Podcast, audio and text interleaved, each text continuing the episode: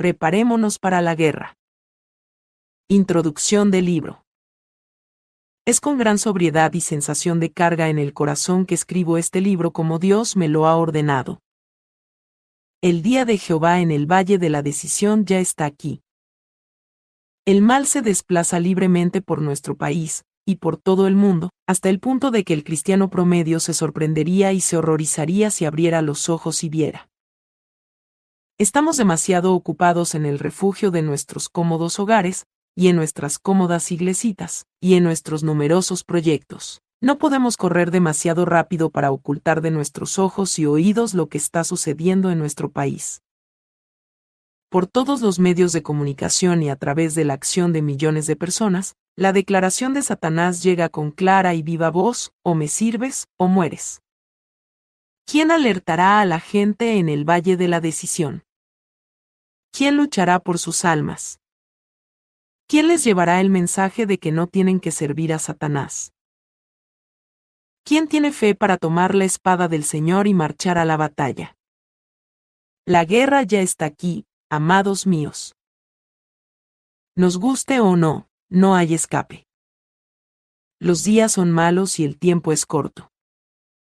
Nosotros mismos estamos en una encrucijada o servimos a Satanás, o tomamos la espada y luchamos.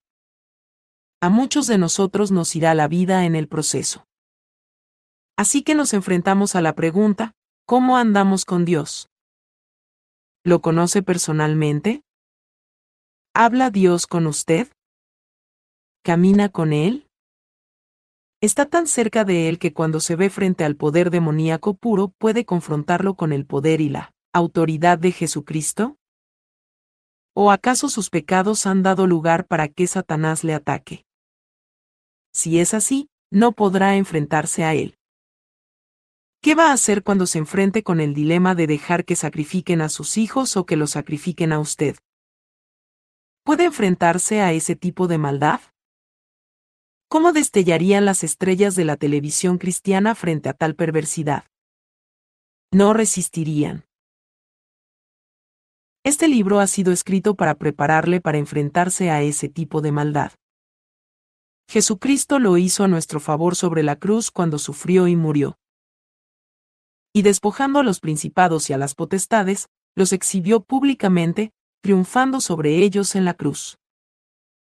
Colosenses 2.15 Depende de nosotros andar en una relación con el Señor mediante la cual también podamos triunfar sobre esos principados y potestades en el precioso nombre y el maravilloso poder de Jesucristo.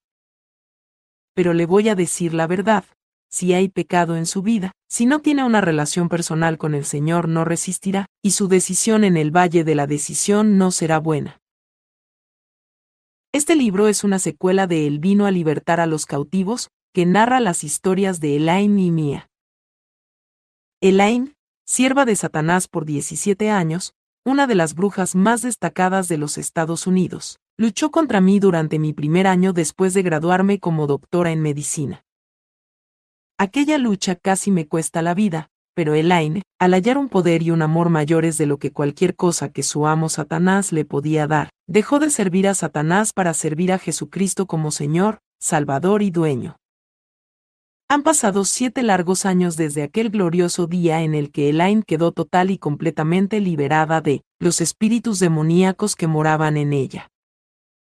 ¿Qué aventuras hemos vivido desde entonces? Ya casi hemos llegado al final de la carrera. Sabemos que pronto el Señor nos estará llamando a nuestro hogar. Es nuestro deseo dejarle a usted, lector, algo del conocimiento que Dios nos ha dado durante nuestra batalla. Nos duele el corazón por las multitudes que marchan hacia el infierno. Es mi oración que el Señor utilice este libro para ayudarle a tomar su espada y salir a la batalla. ¿Está dispuesto a poner su vida para que un alma pueda conocer a Jesucristo? Nadie tiene mayor amor que este, que uno ponga su vida por sus amigos. Por último, deseo exhortarle. ¿Cuál es su posición en el Valle de la Decisión? Esta fue la introducción de Preparémonos para la guerra de Rebecca Brown.